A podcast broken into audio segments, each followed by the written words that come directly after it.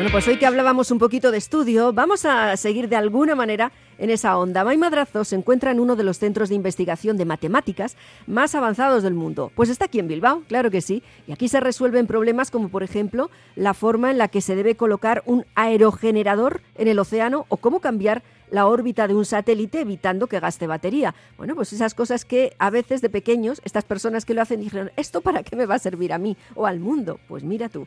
Bueno, pues están en el centro de Bilbao del que hablamos y puede que mucha gente ni se haya enterado de su existencia o al pasar haya pensado, ¿esto qué es? ¿Qué se hará aquí dentro? Vamos a verlo. Lo comprobamos. Maya Gunón. Egunon Cristina, bueno, pues acabo de conocer este Centro Vasco de Matemáticas Aplicadas, BECAM. La verdad es que yo paseaba por Mazarredo y cada vez que pasaba por la puerta pensaba que era una academia de matemáticas para alumnos poco expertos en estas lides, que es eh, mi experiencia, mi trágica experiencia con las matemáticas. Así que ahora, después de tantos años, voy a volver a enfrentarme a la matemática con dos personas que yo estoy segura que si yo eh, las hubiera encontrado en el colegio en aquellos años, pues me hubieran hecho amar la matemática. Vamos a hablar con José Antonio Lozano, director científico de BECAM, este Centro Vasco de Matemáticas Aplicadas. Egunon, José Antonio. Egunon, buenos días. Y eh, recordamos que además ayer se celebró el Día Internacional de la Mujer y la Niña en la Ciencia y por eso me gusta mucho hablar con Cristina Galán, joven investigadora aquí en BECAM, que nos va a contar por qué el amor de las matemáticas y sobre todo estar en un centro tan avanzado de matemática. Cristina Egunon. Egunon. Bueno, Cristina, vamos a empezar contigo, ya que estamos celebrando sobre todo también el, eh, bueno, el Emakume Acciential, ¿no? También el mes de las mujeres en la ciencia. Eh, ¿Por qué mm, te decantaste con la, por la matemática y por qué te decantaste por querer ser eh, investigadora de matemática. No, te has quedado solamente en el tema de ser profesora de instituto de matemática. Eh, bueno, pues a mí las matemáticas es lo clásico que te puede decir cualquiera. Desde el cole me gustaban, se me daban bien. En el instituto veía que seguían ese ritmo, que se me seguían gustando, hasta que una profesora eh, me recomendó estudiar la carrera de matemáticas. Me dijo, yo creo que tú esto lo puedes sacar adelante. Ahora las matemáticas están muy en auge, pueden ser muy llamativas para las chicas que tal vez como se comenta en Emacome Extension, es porque a lo mejor nos atrevemos menos a meternos a este tipo de carreras y de líneas de investigación incluso. Luego eh, le hice caso, comencé la carrera universitaria, eh, descubrí que me siguieron gustando, seguí el siguiente paso, fue realizar el máster, pero yo me seguía quedando con un gusanillo de decir, aquí va a terminar eh, mi vida matemática, por así decirlo, si me dedico a la empresa podré hacer las matemáticas que a mí me gusta hacer. Entonces empecé a investigar lo que era hacer un doctorado, eh, descubrí BECAM, el Centro Vasco de Matemática Aplicada, y pues ahora estoy aquí haciendo investigación en estadística aplicada, en la línea de estadística aplicada, y por ahora muy contenta, creo que ha sido una buena, una buena decisión. Bueno, ¿cuántos chicos o cuántas chicas había en la Facultad de Matemáticas cuando llegaste tú? A ver.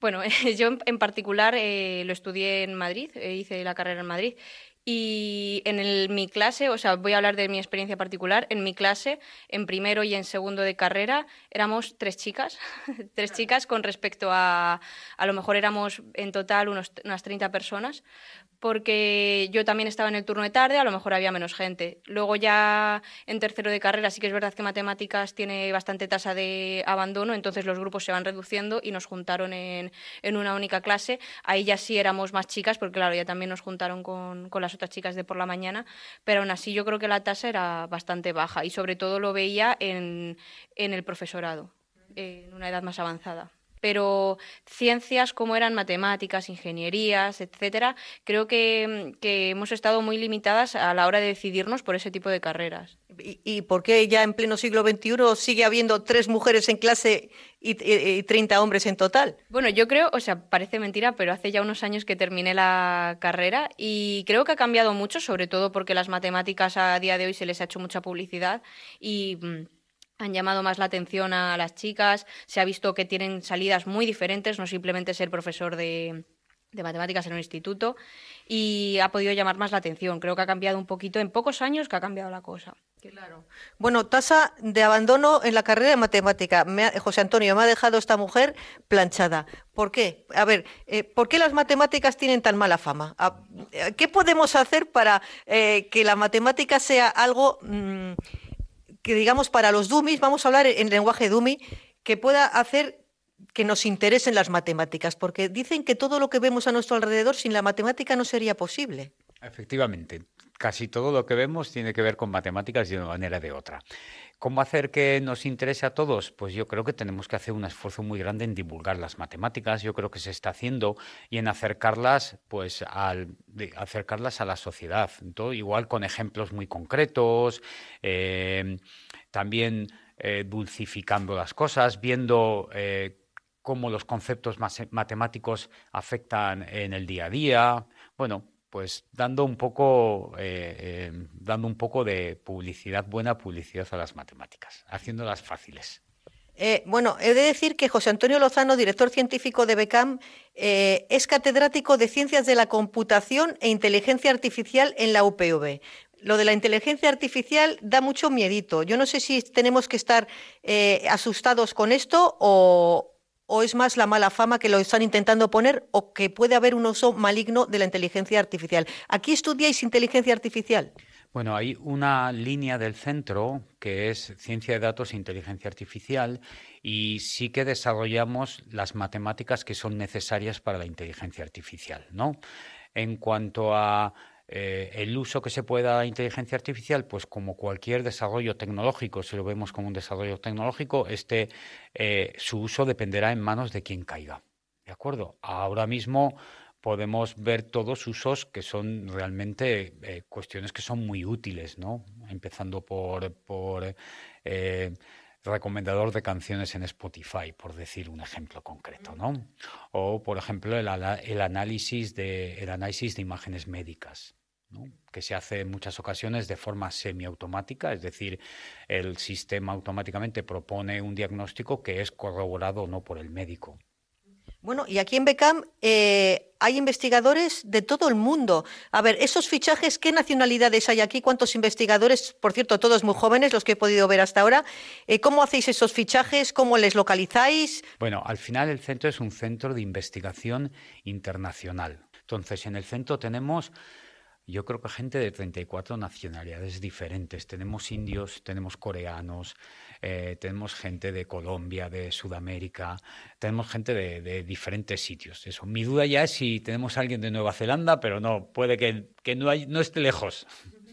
Me ha llamado mucho la atención también el hecho de ver eh, todo lleno de pizarras. Mm, y me recuerda la famosa película aquella de Russell Crowe de Una mente maravillosa. ¿Os pasáis el día eh, escribiendo ecuaciones y escribiendo cosas todos los eh, las personas que están aquí haciendo el doctorado? Pues sí, el centro está todo, casi todas las paredes son pizarras y eh, son es así porque se utilizan para trabajar. Es decir, los investigadores se ponen a trabajar en las pizarras y a hacer ecuaciones y a hacer fórmulas e intentar resolver problemas en las pizarras. Bueno, José Antonio, ya para terminar, ¿saldrá de aquí algún estudiante que logre ese famoso premio mm, internacional de matemáticas, que no es el Nobel, porque sabemos que no hay Nobel de matemáticas? ¿Cómo se llama ese premio? La medalla Fields. La medalla Fields. ¿Saldrá de aquí algún investigador de con la medalla Fields?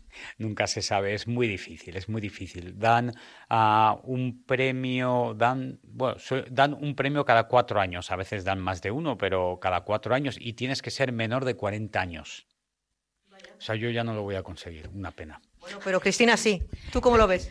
Complicado, complicado, pero bueno, por intentarlo. Bueno, pues de todas formas, aquí estamos en el Bax Center of Applied Mathematics, BECAM, el Centro Vasco de Matemáticas Aplicadas, en pleno corazón de Bilbao. Resulta que tenemos aquí la ONU, la ONU en pequeño, todos los más importantes eh, matemáticos jóvenes que se han podido fichar están aquí. Es todo un orgullo y lo veremos, como bien nos ha comentado antes José Antonio, lo podemos ver aplicado en nuestra vida diaria. Es que ricasco a los dos. Es que ricasco. Es que ricasco. es que ricasco, claro que sí. Esperamos, oye, futuro venturoso para todo esto que nos puede dar beneficios para la comunidad e incluso para la globalidad, de aquí, de Bilbao al mundo.